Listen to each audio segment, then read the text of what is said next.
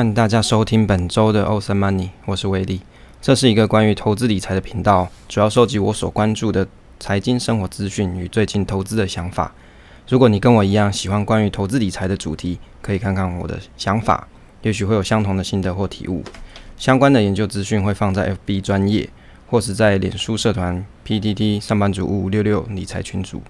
喜欢我们的分享的内容的话，可以订阅这个频道以及留言。留下你想讨论的内容与意见，频道也有赖社群，可以一起做互动哦。那相关的资讯可以在下方看到连结。那目前频道是一周更新一次，类似有声语音的网志方式进行，主要是一些主题如投资新手村、股市观察家、读书心得等分享。我的学习就是我的分享。那首先现在时间呢是二零二零年的七月三十一号晚上八点半。第二季的节目啊会调整一下。方式，因为第一季啊、我看了一下，大概每一次的主题内容都太多了，所以大家收敛一下。那我会把每一次节目的主题改成一个，那搭搭配上闲聊的话题的话，这样就是啊，闲聊话题加一个主题的形式，那避免说主题太多，大家听了想睡觉。那而且标题这样子还蛮乱的，不太好了解说这一集到底在干嘛。好，那。这一呃，本集的内容的话，闲聊的主题会跟大家讨论大改版的行动支付，那以及接口的托付宝。那主题的部分呢是啊、最近阅读的书《资产配置投资策略心得》上。首先开场的部分啊，最近的平均收听率大概我观察了一下，这五集大概是平均起来大概是两百个人左右啊。那感谢这两百个支持的朋友。因为这是听大叔碎碎念的节目，那又是一个人，那那蛮谢谢大家愿意收听的。那希望在这个节目里面，你也可以获得一些知识或者是一些想法。那这个礼拜的话，这礼拜礼拜二的台积电大跌，我觉得这个是台积电跟风仔啦。那我也想当一下跟风仔，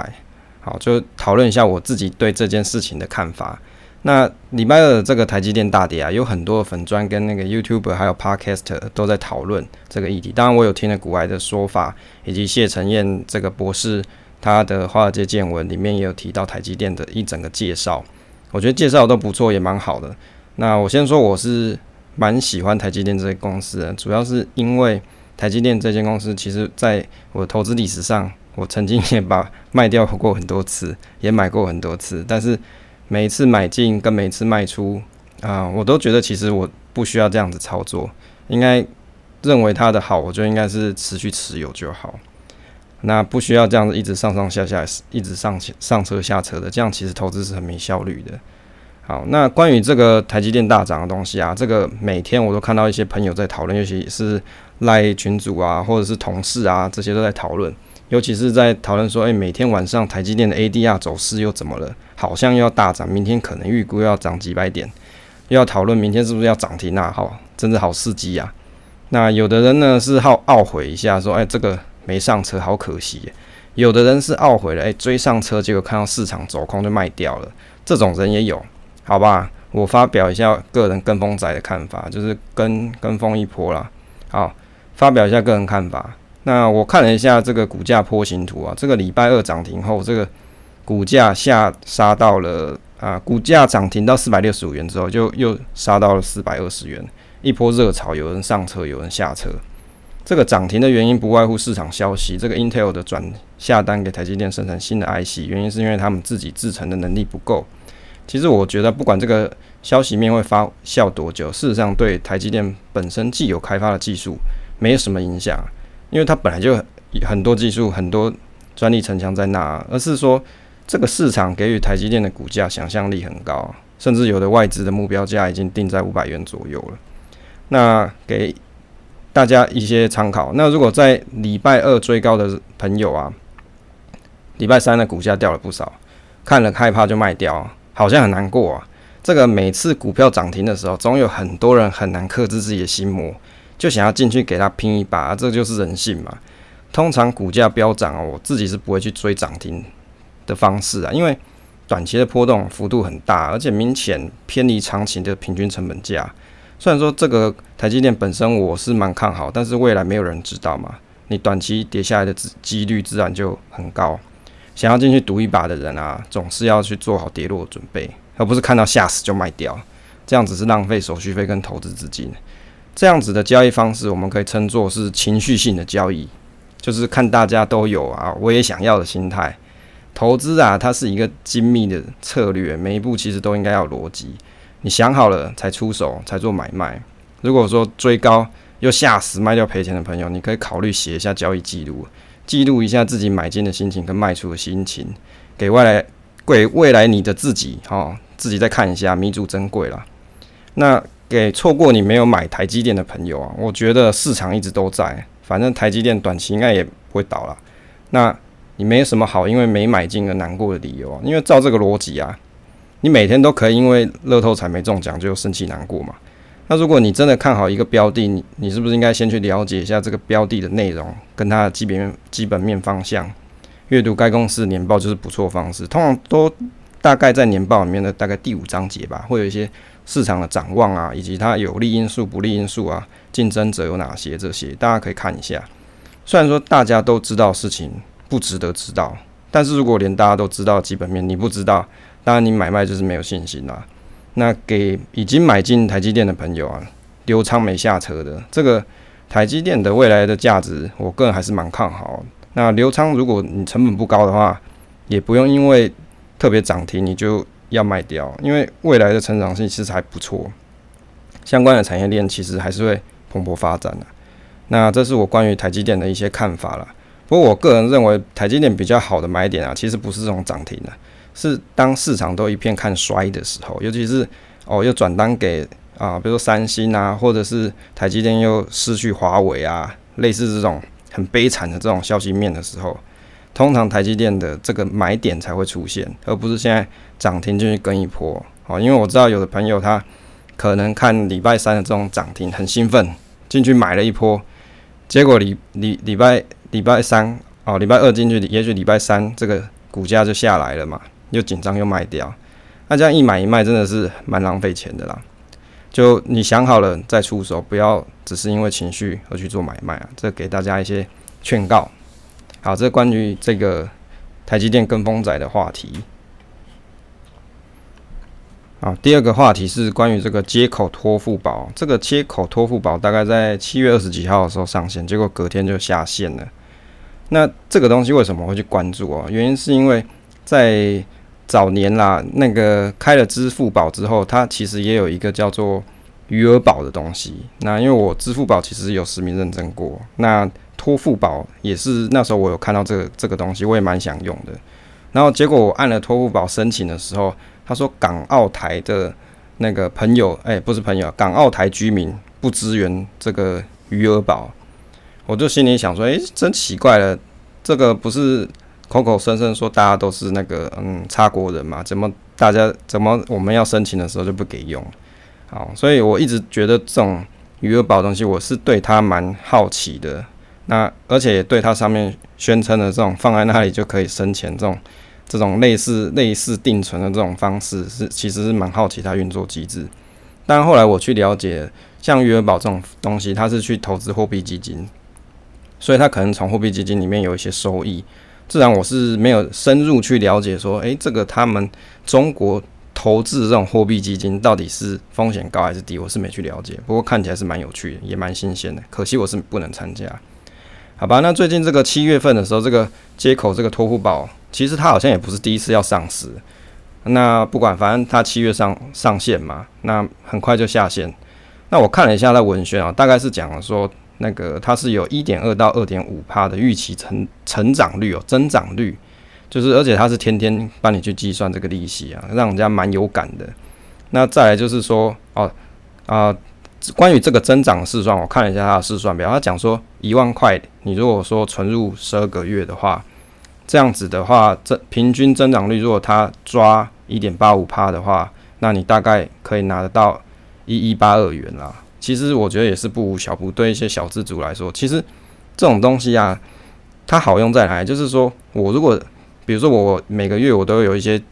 接口的支付的消费嘛，那我就会想说，那我是不是存一笔钱在这里面？比如说一万块、两万块，反正我都是要拿来花的嘛，那我不如放在里面，那也许我要我平常没有用到的时候，我是有一点点利息的嘛。那我要用，我转出来我就可以用，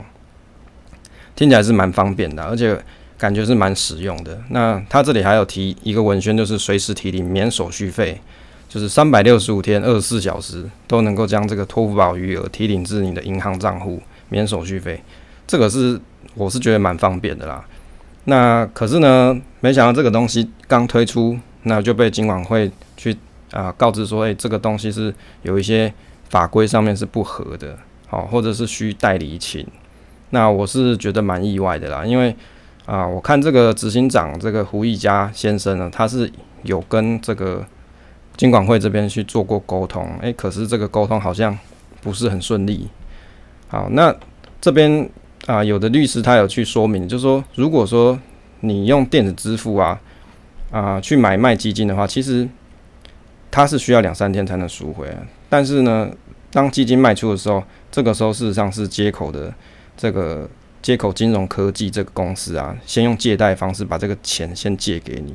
所以这个借贷行为可能会造成这个托付宝的适法性，就是它一些法律上的问题，所以金管会它才会有这种。要先喊卡的这种决定，那原则上整理起来，它有哪些问题呢？就是第一个，就是它有告诉你说，诶、你预期的利率可能有一点多趴，大家都知道现在定存利息这么低，才零点八，那它这个一点多，肯定就是很多人会想要去买嘛，很想很想要投资。那再来就是它又可以随时提领，那而且你要领回来的时候，它的速度又是很快的。可是这种模式啊，在台湾现在是没有了，所以为什么说金管会他还是担心这种方式会不会造成一种吸金的效果？那影响到大家这是投资人的权益，那导导致说大家要跑去跟金管会去抗议，好吧？原则上这东西它就是台版的余额宝啦。那只是说余额宝它是阿里巴巴这个公司，它拿去向天弘基金公司申购货币基金。那我们呢，这个接口呢，它是。把他们的就是大家收纳，诶、大家投资的资金啊，拿去买接口多重资产基金。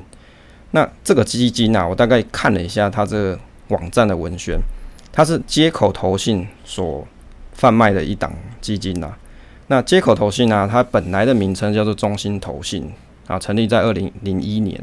二零零五年的时候改成华顿投信，那二零一八呢又改成叫国票华顿投信啊，反正改来改去。最后呢，在二零一九年的时候就改成就是接口金融科技啊，跟着接口证券投资信托股份有限公司。那反正最后他就改了嘛。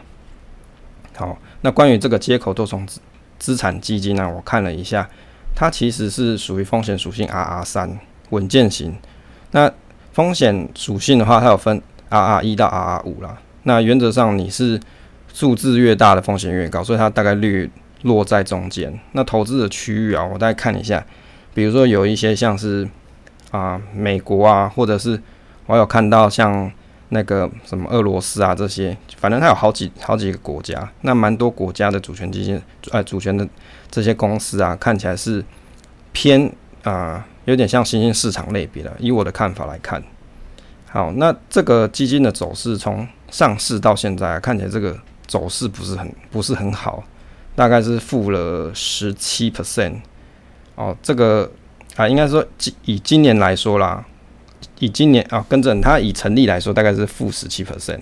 就是看起来以投资的效果来说，其实它不是说很好。那经管费啊，经理费跟保管费加起来大概也要一点九八 percent，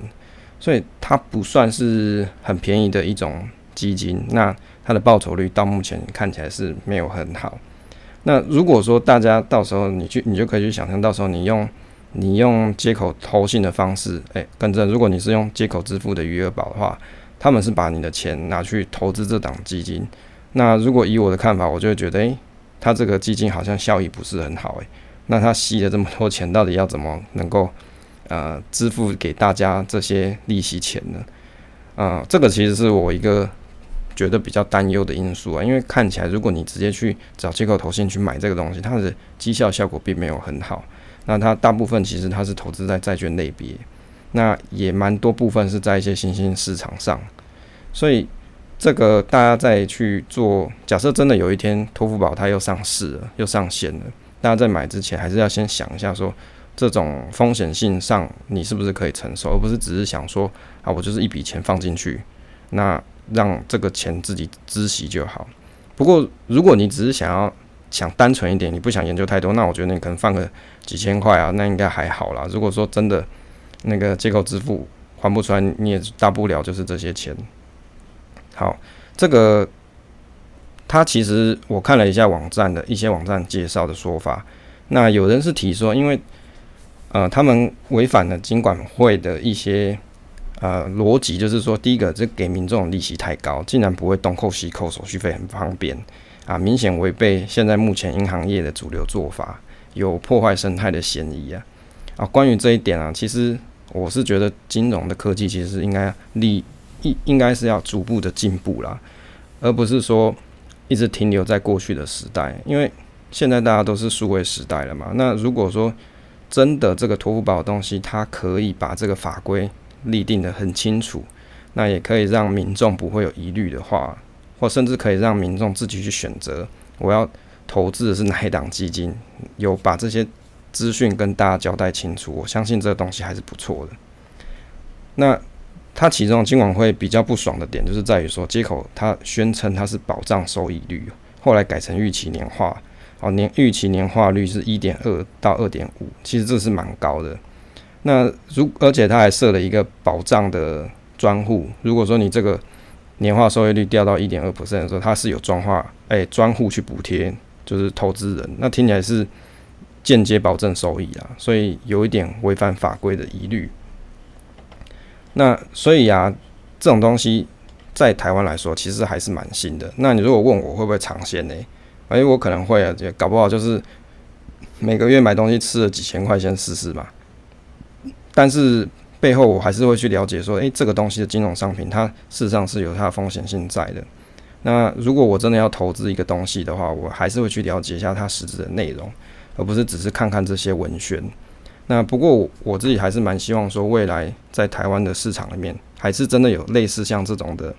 商品产生，因为对一般的小资族来说，真的很方便。因为你可能真的是一笔没用到钱，除现在啦，如果以现在这个是呃。当下来看，一般来说，你现在没用到钱，你可能会拿去做什么？第一个就是数位银行嘛，很多数位银行它有提供比较高的利息，像是台新银行的 Richart，它是一 percent 嘛，不过现在是缩水变五十万内了，或者是你可以放去永丰银行的大户，那它大概有一点一 percent 的货存利息给给这些小资族，那让你的钱放里面是可以拿到利息，我觉得这还蛮不错的。那如果说未来这个呃，数位银行啊，或者是类似像街口支付这种这种方式，它有一个让你活化资金应用的地方，我相信还是不错。不过，因为现行这东西还是太新了，那我我认为金管会它也是有它的立场在，它当然很怕说，诶、大家真的去投资，有一天结果这个街口支付它吸了太多资金，结果没有办法偿还这些利息的时候，结果破产，大家又要抬棺去抗议这个金管会，所以他们的立场。会保守，这个我是可以认同。好，那关于这个接口支付的话题，就跟大家聊到这里。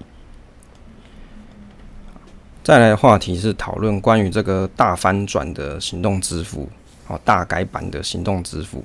这个在七月三十号的时候，行政院它通过了一个条例，是关于电子支付机构管理条例草案。那好了，这个名字很长啊，原则上就是说，以后这些行动支付啊，因为现在太多行动支付，比如说。接口啊，又有卡、来配啊，或者是你去家乐福有家乐福 Pay 哦，很多 Pay 一大堆 Pay，结果你每次要去某一家店，你可能就要开手机去开启那一家的 App，结果好死不死他又说哦，不好意思，现在正在更新 App，请你更新 App，结果你又要去更新一次，你才能够去结账。那好吧，以后这种的情况的话，如果说在这个条例啊实施之后，有一个好处就是说这些东西以后都是通的。我我是蛮希希望这个东西真的是可以通，因为这样可以解决很多人的困扰。就是我可能手机里面我就装一个 app 就好，我一个支付的 app，比如说我喜欢接口，我喜欢 Line Pay，我可能就一个就好。那结账的时候也不管说店家他是什么接收系统，反正我去扫了，后台可以自动转换，把这个呃我要交付的这个买买金可以转成。对方可以收的这种金额的话，我相信这个是一个很不错的方式。好，它这个实实际上实质内容是什么？它这个条例的目的啊，是想要把电子支付跟电子票券两二元化的管理，那把它合在一起。那因为现在其实有像悠游卡嘛、一卡通这些东西，那也有像行动支付，其实大家都会觉得这东西其实蛮类似的。如果可以整合是更好。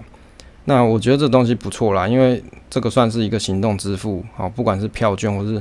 啊那个电子支付啊，这些都是一个这种合合并的方式是蛮大的一个里程碑。那其中有几个亮点是指说，不同支付品牌它可以相互转换那付款。那比如说你在接口账户吃饭的钱，你可以转到 Line Pay 啊，或者是转到悠游卡中，打破这种以后比如说你转账啊，比如要转给同事分账什么的。那这种转换方式就很方便。那以后就是大家就是可能就是你装一个你喜欢的就好，你不用每家都装了。那现在有的电子支付平台啊，大概是有接口、欧付宝、橘子支付、国际联。好啦，这几个有的我都还没听过 啊，因为我我其实个人只有用接口居多啊，基本上也只有用接口，不然还有装台湾配啊。不过台湾配大概都是都是拿来缴税金之类的。那票券的话。有悠游卡、一卡通，什么爱金卡，好好，有的名字我也没听过，反正我只有用悠游卡。那亮点二呢，是指说国外内的小额汇兑，那可以储外币，这一点我是觉得蛮新鲜的。意思是说，以后比如说你可以在 l i Pay 里面去储存，比如日币、日元，那我去日本玩的时候，我就可以拿着我的 l i Pay，然后付日元给便利商店啊，或者是其他店家。这个东西听起来是蛮方便的。那再来就是点数可以大整合，哦，因为现在各家都有各自的点，好，就是比如说你去 Seven 有 Seven 的点数嘛，你去全联有全联点数，买个饮料有自己的点数，一大堆点数。那以后这个东西合并的话，就可以让点数大整合，那开放相互抵用，我觉得这个机制是还蛮不错的。那看起来这个台湾的未来的行动支付票券啊，会越来越蓬勃，越来越发展。那这个东西如果实施下去，可能会让更多的配优出现，为什么？因为我我可以开发我自己的配，那但是反正我这个配开发出来，大家可以啊、都可以使用，就是大家可能只要拿其中一种配就可以拿去付款啊，或者是储值啊。我相信这个这个部分啊，未来会越来越好。那关于这个支支付大反转的话题就分享到这里，进入主题资产配置投资策略的心得分享。那资产配置投资策策略这本书算是相关领域的投资经典书，那值得读一读。先前有在图书馆借来看过，但是因为时间有限呢，只能够很快在两个小时翻完。那最近我就再把这个书拿来好好读一读，应该会有一番收获。那也针对比较特别有感悟的章节做几次的心得分享，那整理出一些笔记重点跟大家分享一下。那这本书其实认真说起来，其实我觉得还蛮硬的。你可能要多翻几次才能够了解书里面要表达的意义跟含义。那有些地方章节，事实上我觉得它要表达陈述内容是重复的，所以必须要翻阅去重新理解跟整理出一些重点出来。那这本书的作者他是叫做 Richard Ferry，那他是 Portfolio Solution 的公司总裁，那也是。啊，专门经营这种公司哦，他是专门经营像这种高资产的个人、家庭基金会，或是公司退休金的这种资产配置管理的公司。好，那接下来我就把我的重点，就是重点笔记，把它整理出来给大家听一下。好，那关于这种成功投资的特征啊，事实上有三个步骤。其实这三个步骤也没有什么特别，原则上就是你要。制定规划，那再就是执行你的计划，再就是维持计划。那这里提到的这这本书所提到的这种资产配置，原则上是指说长时间的啊、投资配置，好、长时间的这种投资配置才是这本书所讲述的核心内容。那一般来说你，你的投资重点也有可能是五年，或是投资时间可能是五年或是十年以上。好，那他提到就是说，你最好是可以将你的投资计划整理成书面的形式。等于是你自己的一个投资规划书，这样子你在投资的时候才不会仓促的改变投资的决定。那金钱的事物啊，常常都会让人家感觉这种倍感压力。那其中一部分的压力就来自于这个投资决策，每个人都想要有可观的报酬率。那因此啊，如果说你可以越早学习怎么投资自己的这个钱啊，投资你自己规划你的金金钱，在财务跟情绪上都会比别人更好过一些。可惜一般大众没有适时的哦受到这种投资的这种或是理财的教学课程，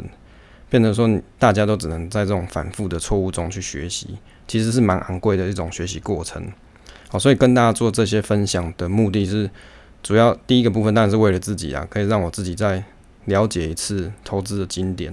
啊，经典书。那另一部分血给大家，大家也可以增加自己的财商。好，第二个重点呢，他提到了有一个安龙公司的案例啊。为什么要提这个公司？哈，原则上这家公司它是关于天然气方面，好，不是它重点不是它是什么公司，重点是这一家公司呢，它在。啊、当年的时候，他们公司的员工啊，会啊、相信自己的公司，所以就买了很多自己自家公司的债券。结果最后这个公司倒闭了，结果员工也跟着破产。所以哦，如果说员工相信自家公司啊，要买这种自家公司股票，结果最后破产的案例其实也不少。所以会跟大家建议说，如果你真的很看好自家公司，你适当的比例投入就好，而不要。把你所有的资产都放在自己的公司，因为鸡蛋放在同一个篮子里面，很容易就一窝翻，哦，就翻倒了。那前一集呢，啊，他前一集我们有跟大家提讨论到关于像这种买基金的这个阿姨啊，亏两百万的故事。那书书里面有提到，其实很多银行也是会有很多这种投资经理人啊，其实他也会有类似啊这种问题。那结论是跟大家讲说，你相信别人帮你投资，不如你好好相信自己，让自己增加自己的财商，那掌控你自己的财务的主导权。那第三个重点呢，我整理出来是投资金字塔。这个金字塔原则上，它只是把你所拥有的资产做一下分类啦。哦，就是它分成了五到一级。那第一级呢，是比较是属于你可以个个人支配的那个，比如说生活。费用啊，这些。那第二级呢，是长期的流动资产，比如说像是啊、共同基金啊，或是定期存款、债券这些。第三级就是比较像是长期非流动资产，像是一些住宅啊、房产这些。第四级是啊、比如说退休金啊、限制性的股票，就是公司的那种认股啦。那第五级呢，是任意的投机，比如说你是那个，比如说一些投资的那个股票这些比较投机性的。那它这里的分类主要是让大家可以把资产进行分类，那可以看出每一个资产的变现性的差异性，那你就可以了解说，诶，这些资产的裁，你可以裁决这些资产的能力有什么差别？那这个五个层次的投资标的对资产的配置其实是非常重要，因为有的层有的层次是完全操之在我，但有的事情是你有的资产是你没有办法掌握的，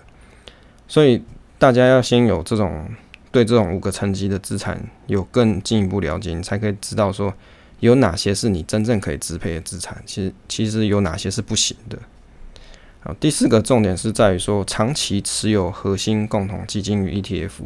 这本书描述的这个资产配置啊，其实是指说啊，投资人应该要采采取一种稳健的做法，把预定投入的资金啊放到类似像这种广泛型的。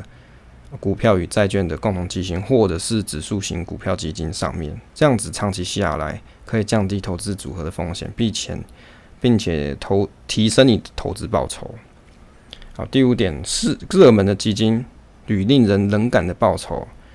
哦，现在这个市面上啊有很多，就是比如说基金经理人啊，或者是股票的老师啊，会。宣称自己的一些绩效内容，然后比如说今年比较优秀的基金经理人，也许他明年就成绩平平，好，甚至更糟。那寻找明星的这种操盘手的基金啊，操盘明星操盘手基金，其实比起寻找热门热门股来说，其实一样都很困难。那如果你是根据像晨星啊这种五星级啊，它不是有很多平等吗？如果你是看了五星就去买，但是也许来年这个基金的绩效未必是跟当下是一样的哦，哦，他他讲法是这样。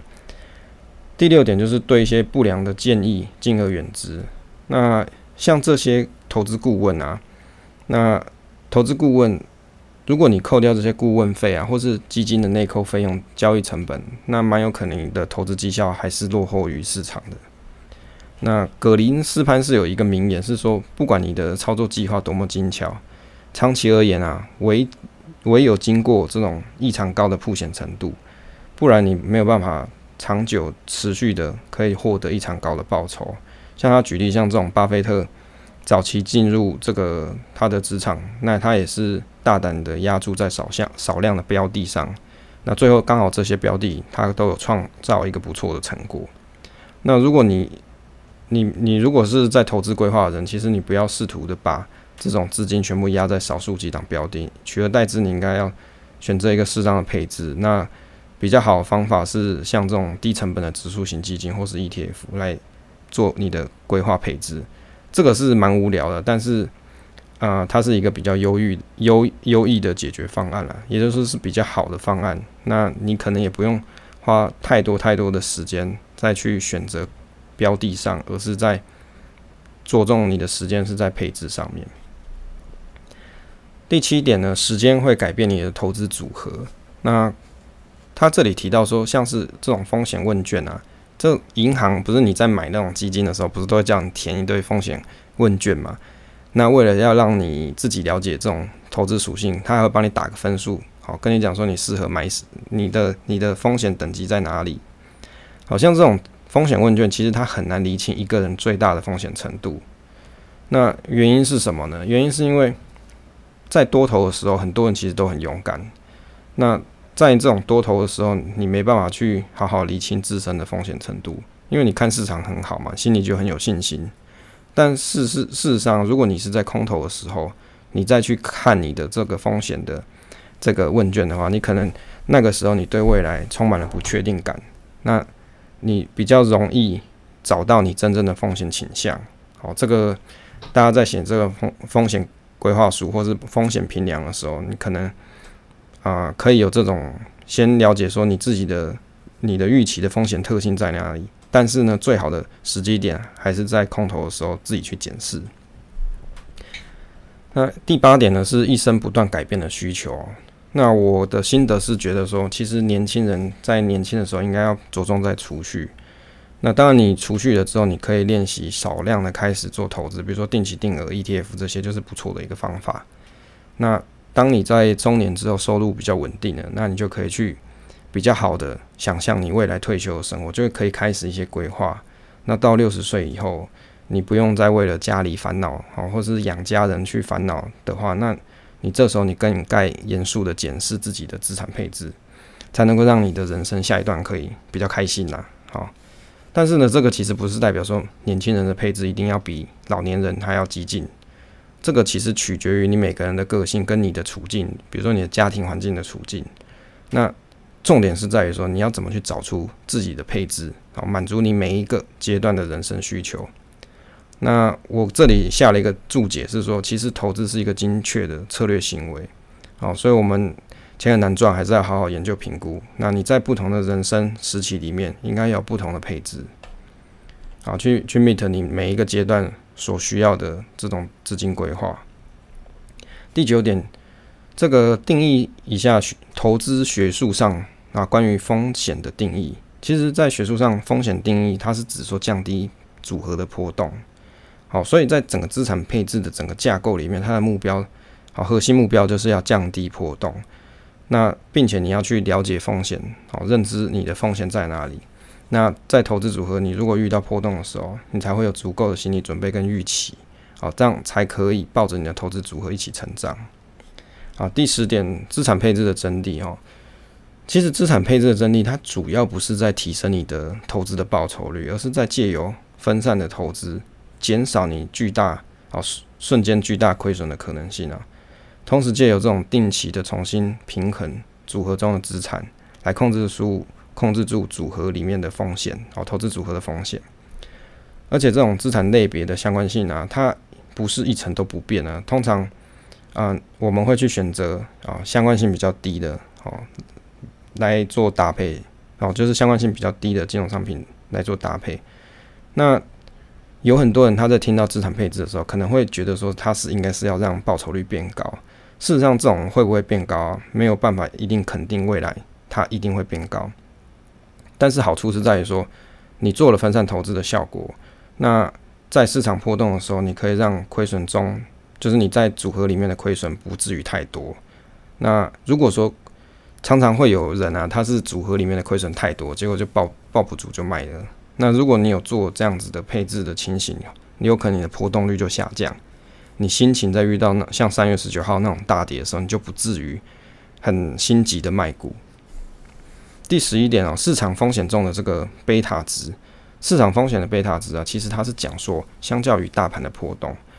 大家可以在那个 Good Info 上面去查询啊。那查询说你你想观察的这个投资标的，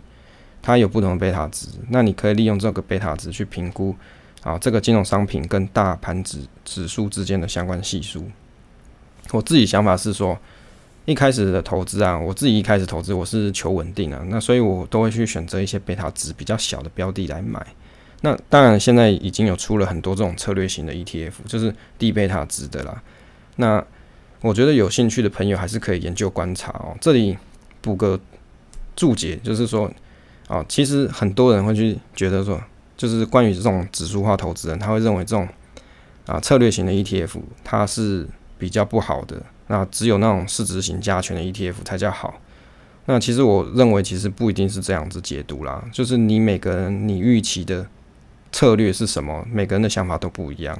好，比如说啊、像指数化投资人，他可能会认为说，诶、那大家就买零零五零就好，这个最纯哦，这个东西最纯哦。可是就就会有人去想说，诶、欸，你买零零五零，结果那个台积电占了四十 percent。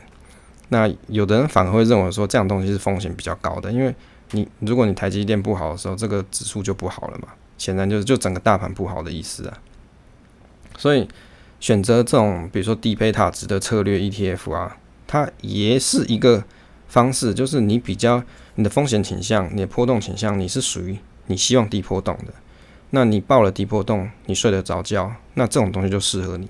好，所以投资商品没有绝对的不好。或是绝对好，只有适合你跟不适合你而已。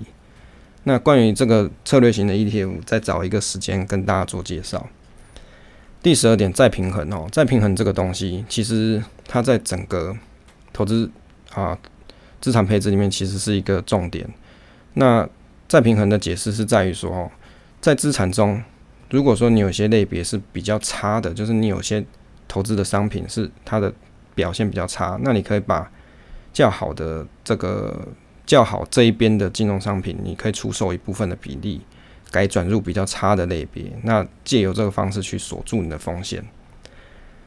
资产配置啊，跟这种分散投资，它其实有一个差别，是在于说，哦，如果你会做定期的平衡调整，让你的组合回到原有比例的话，那你就是在做资产配置。那如果你不去做再平衡，那基本上你就只是单纯分散投资而已。好，不过这里有有一个重点是在于说，再平衡的这种方式，其实它的理论基础是建立在均值回归。好，这一点是我之前读这本书没有注意到的地方。也就是说，每个商品类别其实它有接近历史风险的自然情况。那这种现象通常是好事，有助于你重新调整组合。那比如说像你做股债平衡啊，通常这个两者的系数啊，相关系数比较低。就是你可以股赚钱的卖出该买部分的债，这样子你就可以锁住你的风险啊。比如说你要固定股债比八比二或是七比三的人，你这样子的做法再平衡，你就可以锁住你的风险，好让你的波动 keep 在股股票啊，比如说七成债券三成的方方式啊。那我目前也有研究关于像那种啊，就是股债平衡的方式。那在前几集的 podcast 有跟大家 share。那原则上，我觉得不管你怎么用。那金融商品，你如果用得好，就比较好让你睡得着觉。好，第十三点是关于相关性了。相关性这个东西是在那个资产配置中里面一个重要因素。原则上，你不太可能哈找到完全没有关的资产去做配置。那当然有有人可以，有个有的人可能会说，那与其这样，那不如买完全没有相关的金融商品，比如你买期货这种方式啊。可是这种问题是在于说。期货这种商品，它其实是有时间价值，它根本就不能够用在长期投资上面。所以你要用在长长期的资产配置上面，你不能去选有时间价值的这种商品啊。而且哈，你在观察的时候，通常我们还是要观察这些商品它在长期的报酬的状况。那而且在搭配的时候要去看它的互补性好不好？好，所以重点是在于说，你看了这个金融商品的长期走势，你除了看它的走势之外，你还要去观察说，扣掉通货膨胀，那这个金融商品它是不是还有收益？就是它还可不可以赚钱啦？这样简单的说就是这样。那大家可以去找相关系数搭配起来比较低的这个商品。那我觉得这样子讲其实蛮抽象的。最好的方法就是你把 K 线图打开，好，然后比如说你喜欢哦，比如说股票零零五零，好，债券零零六六九，呃，零零六二零，哎，零零六九六 B 之类的，像这种的，你把它的这个线图打开，然后你把它叠在一起，好，选叠加图去看，你就可以去观察说，在一个时间 window 内，那它的相关性到底是多呢，还是小？好，你这样用这种方式去看，大概就会比较了解所谓的相关性。那这样子的方法哈，其实不限不限自你一定要投资这种全市场的股票型基金或是债券啊。当然，你也可以去自由搭配个股的标的。好，意思就是说这个方法很多，你不一定是只是去买 ETF 啊，你也可以去买个股。好，只要你搭配好，那原则上资产配置它应该是要多元而丰富的。第十四点就是。啊，他书中里面有提到了三种组合的相关性的搭配案例。哦，那这三种组合呢，其实它的投资收益都是五 percent，但是因为这个组合的波动不一样啊，搭配出来这个复合年化报酬率就不一样。哦，我直接讲重点啊，重点就是说，第一组这个商品呢，哦，在第一组的投资组合里面，它两个商品是负相关系数，那结果呢是风险最低，收益最高。那投资组合三呢？它是两个正相关的金融商品，风险最高，收益最低。那这个案例只是要跟他讲，跟大家讲说，相关性在这个投资组合配置里面，它是一个关键的参数。如果你适时的让这个投资组合在同一个时间框架下面进行互补，那你还蛮有可能提升你整体的投资效益。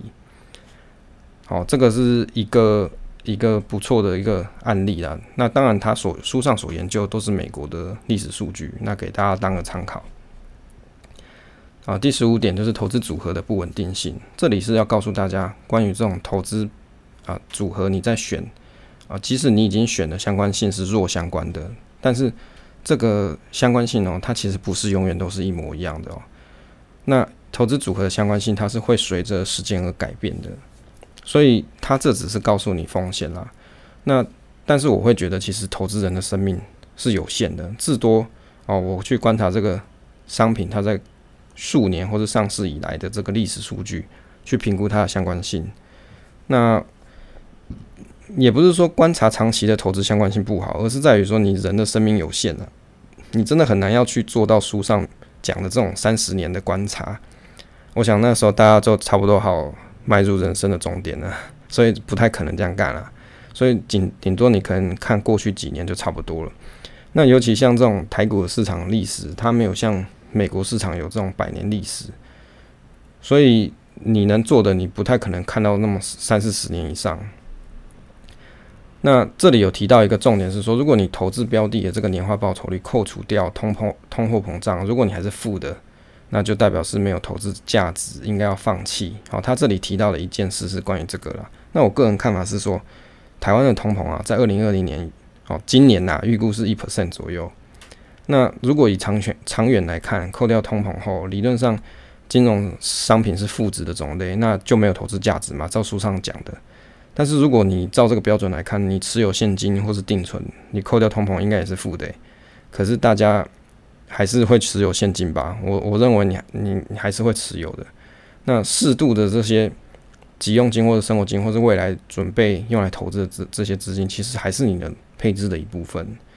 那尤其这种预备投资未来的投资金啊，它是代表你对未来的一个选择，保留一个选择未来的方案。好，那这个这个是关于这个部分的想法啦。反正大家如果找好。比较是弱相关或是负相关的金融商品，那书里面只是告诉大家，也还是有可能会有同时跌的情况，这个就是资产配置里面它没有办法消除的风险。但是呢，如果大家因为会出现这种情况，又放弃了，就放弃这个长期投资的策略，你蛮有可能就会毁掉计划。所以大家在做资产配置后，不是预期说就完全无风险，而是是它只是降低了波动。那你还是要预期会有这种亏损的风险心理的准备。那比如说像在三月大跌的时候，我看我的那个 ETF 的投资群里面有一些坚毅的投资群啊，有有一些坚毅的投资人，他即使账面上已经亏了二十趴、三十趴，他还是很坚持的加码在跌幅比较大的部位。那当然也有那种保持不动、以不变应万变的人呢。好，所以想问一下大家，你在大跌的时候有这种毅力跟决断力吗？还是你只是你其实是急着想要卖呢？好，所以如果以资产配置的角度啊，心理心力啊，你心你的精神其实花在配置上，比较少花在选择标的上，因为我们投资都是以长期的角度去看。那如果说一时的大跌啊，对于这种没有信奉资产配置的投资人来说，就好像大海中落下的一个水滴。好，这种意思就是说，这种恐慌性大跌，对于你已经是做好资产配置的人。原则上就是大海中落下一滴水滴啊，穿过水无痕。好，配置的这种维持，你可以长久下去，才会有迎来市场回春的时候。好，第十六点，没有完美的配置策略。好，这世上没有完完美的配置策略，你只能够用啊、过去回测的一些相关性去选择你应该搭配什么样子的金融商品。那而且你还要去明白，资产配置它是有风险在的，因为第一点啊。这个十六里面提到这个资产配置的风险有三点，第一点是资产配置的相关性会随时间变化，它不会一直是负相关。第二个就是投资组合还是有可能会遇到负值的时候，比如说像今年三月的时候那个大跌。那第三点是投资商品你还是要选择长期收益率都是要在大于通膨以上的，大概有这三个。重点跟风险呢？哦，如果你了解这些之后，你可以用一张白纸或是 Excel，先想好你自己的配置。那怎样子的配置是你最放心的？那如果以个人来举例啦，那我是主要是长期价值投资的部位。那这样子的部位呢，我其实已经选择不同的产业类别去做相关性的互补，所以遇到比较大幅的跌幅的时候，也不会，也不至于比大盘跌得来的多。那如果我又再搭配上债券的配置，那可以再将这个组合的波动再下降一些。哦，那我觉得这样子对我来说是一个不错的配置。第十七点是多元资产配置投资哦，持有不同的资产啊，只优于啊，只有不同的，只有多重不同的资产是优于你只有两种资产的人。那一般的投资人啊，可以接触其实不外乎就是股票跟不动产啊。那股票、债券跟不动产，其实如果那你如果投资得宜的话，是可以让你的投资分散一些。那房产也是一个不错的方式啊，因为你如果买来住的话，至少你自己在住的同时，其实你的钱也是在抗通膨中啊。哦，因为现在全世界一直在印货币嘛，那房产的价值的保值性会比较高。资产配置的再平衡啊，基本上它也是一种反市场操作，违反人性。因为你是卖掉表现比较好的资产，买进表现比较不好的资产，所以这种人性的挑战其实很困难。那书里面有建议大家是说，如果有机会的话，可以配置国际型的股票，那你就有机会做到更广的分散投资。那当然，书里面提到是美国市场，就因为书的作者是美国人嘛。那如果生在我们的哎，身在台湾的我们，我们也是可以投资海外的标的，来分散投资，那就不会只是受到台湾浅碟市场的影响。只是说这个部分哈，还是要看每个人自己的资金的额度去取舍，因为你投资海外它是有汇费的嘛，而且还有汇差的问题，你不一定是换回台币都是赚的，所以这个是投资海外标的需要注意的事情。那如果以国内来说啊，你买 ETF 的话，像零零五零零六二零八这个是比较简单的。那如果你是买国外，比如说美国来说，你选择 VOO 嘛，SPY 五百这种，哦，那或者是 VTI 这种全全美国市场的这种 ETF 来说，都是不错的标的。好，关于这一这一个这一部分的总结，好，这一部分的总结是讲资资产配置的基本概念啊、基本概念总结。啊，总结一下就是说，其实你很难找到低成本的投资类别，然后又可以始终保持负相关或是不相关，其实这个是蛮难的啦。所以，啊、而且呢，第二点他又提到说，资产类别之间呢、它的相关性常常会改变。那过去的相关性只能够作为未来的参考而已，但是不一定完全都是一样的。好，那没有一个完美的投资组合。那第三点是，当这个行情是变化很剧烈的时候，那我们希望这个资产的类别彼此是低相关。那当然也有可能是正相关的哦，所以不一定都是你想的那个样子。第四点就是说。美国股票跟外国股票，它是属于高度的正相关。它讲熊市啊，在就是比较差的环境底下，美国股票跟国外的股票呈高度正相关。那当然，这个是因为他做的是美国人嘛，他他的总结是这样。第五点是说，呃，如果你持有多种组合，哦，你的分散性会比持有那个少的组合来得好。但是你如果达到十二种的时候，这个分散的效益就会下降，成本就会增加。好，关于这个资产配置的东西啊，这这本书的第一部分就分享到这边。那希望这个样子的分享对大家有帮助。那我在网络上有看关于市场配，哎，这个资产配置的部分啊，关于这部分啊，市场先生他在二零一六年他有写到这个资产配置的一篇文章。他这个标题是讲说九十趴的人其实都不用配置，不用资产配置。啊，因为配置你资产配置的话，有可能说你要牺牲你的组合的报酬率，然后来配置在一部分，例如这样债券上面啊。但是后来呢，我又看他在过了几年之后，啊、他过了，他说他本来这篇文章是在二十八岁的时候写的，那后来他隔了三年，应该是二零一九年回来看的时候，他就发现说，其实。高报酬率对他来说很重要，可是稳定性的意义更大。意思就是说，啊、你当资产很大的时候，你可能不 care，那每年多赚一两趴，但是你一定会担心一觉醒来，那个资产损失了十 percent。所以他后来呢，就觉得这个标题应该要改成说：三十岁之前，九十趴的人都不需要资产配置；五十岁之后的人呢，你九十趴的人都会需要资产配置。所以这个我觉得就是。应和了刚刚我们介绍这本书里面的心得哦，就是你每个人生的时段呢、你你会需要的配置不一样，你心里面的这种想法也会不一样。这样像市场先生这个就是一个比较好的案例，就是他不同的时间心境，他持有的部位不一样，想法就会不一样。好，那这边是给大家做一下分享。谢谢大家收听这一期的节目。那希望对大家有所帮助。那请支持与订阅这个频道以及留言啊，分享总是单纯的快乐。期待下次相见。